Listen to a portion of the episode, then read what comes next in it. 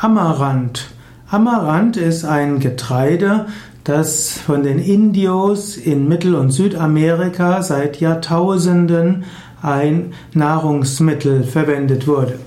Amaranth im engeren Sinne ist kein wirkliches Getreide, es zählt zu den Pseudo-Getreiden, es gehört nämlich eigentlich zu der Familie der Fuchsschwanzgewächse, aber Amaranth ist wie Quinoa und Buchweizen etwas, was ähnlich wie Getreide verwendet wird und auch ein ähnliches Nährstoffprofil hat wie die Getreidearten.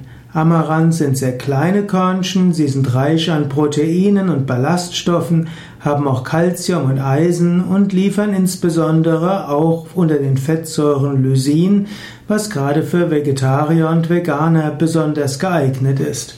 Aber wie alle Getreide hat Amaranth oder alle getreideähnliche Pflanzen hat Amaranth viele Kohlehydrate und Amaranth enthält allerdings, anders als Weizen, Dinkel oder Roggen, kein Gluten. Amaranth schmeckt dabei auch leicht nussig. Amaranth wird gerne im Müsli verwendet. Man kann es auch zu Grütze kochen als Beilage.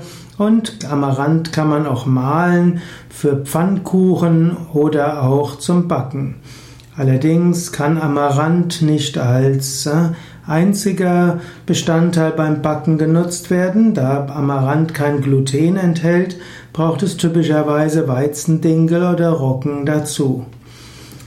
Amaranth bekommt man typischerweise im Naturkostladen, entweder pur oder auch in gepoppter Form.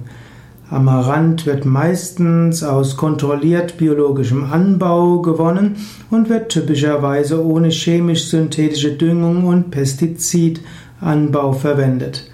Natürlich, es gibt auch äh, gerade in Südamerika Amaranth, das aus konventioneller Anbau stammt, aber gerade in Deutschland wird typischerweise Amaranth im Naturkostladen vertrieben. Amaranth gibt es auch in, bei Yoga Vidya, zum Beispiel in Bad Meinberg, zum Müsli gereicht und man findet es manchmal auch im Brei dazu. Und es gibt auch gepoppte Amaranthkörner, die man sich zum Müsli dazu nehmen kann.